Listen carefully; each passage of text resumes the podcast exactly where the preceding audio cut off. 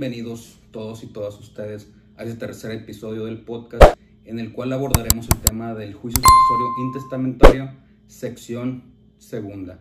La sección segunda consta de lo que es el inventario y el avalúo, el cual se debe elaborar 10 días después, se debe empezar a elaborar de que el albacea haya aceptado el cargo. Eh, ¿Qué se debe de o qué debe de llevar el avalúo? Debe de llevarse, mencionarse si hay dinero, si hay alhajas, si hay efectos de comercio o industria, si hay semovientes. Eh, se preguntarán qué son los semovientes. Los semovientes, por ejemplo, pueden ser animales como el ganado, eh, frutos. Los frutos pues son de algún, eh, algún inmueble que esté en renta y esté generando una cierta cantidad de dinero. También se consideran frutos. Muebles, los muebles pueden ser pues vehículos, eh, y todo, todo lo que no, no, no, contenga escritura pública.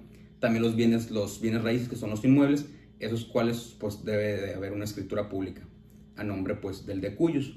Este, también se debe de escribir todos los inmuebles, en el caso de los inmuebles se debe escribir totalmente, por ejemplo, los antecedentes de la propiedad. Se debe de señalar eh, si hay documentos, escrituras, y papeles de importancia también entran en lo que es en, en, el, en el avalúo. Entonces también entra lo que es deudas o créditos que tenga este, haya tenido el de cuyos, en el cual se debe de mandar un oficio a la Comisión Nacional Bancaria de Valores para que determine qué cuentas a, nombre del de cuyos y que las, los herederos no estén, no estén enterados de ello.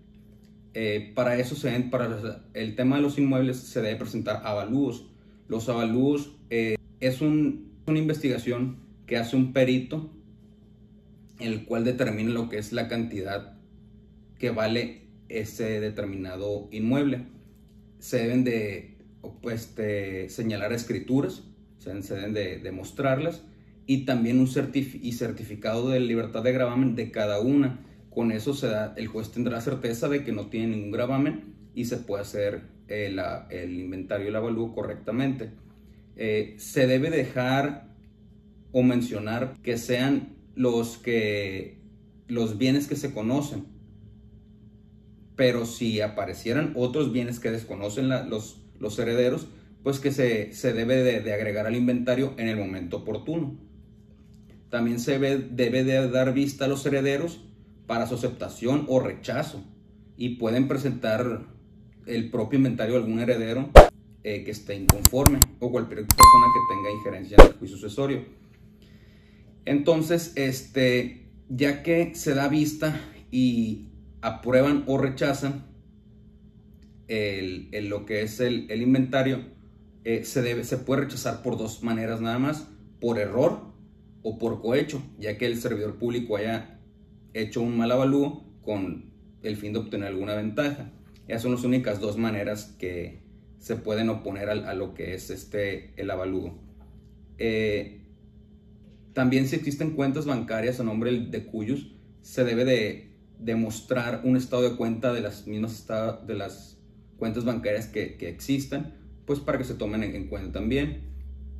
Si los inmuebles están rentados o la, albacea puede solicitar a que se deposite la cantidad de dinero que está pactada en el contrato que ha hecho el de cuyos, eh, lo, se depositan al juzgado eh, para tener pues mayor seguridad este, o certeza jurídica de a cuánto asciende todo lo que son las propiedades, créditos, etc.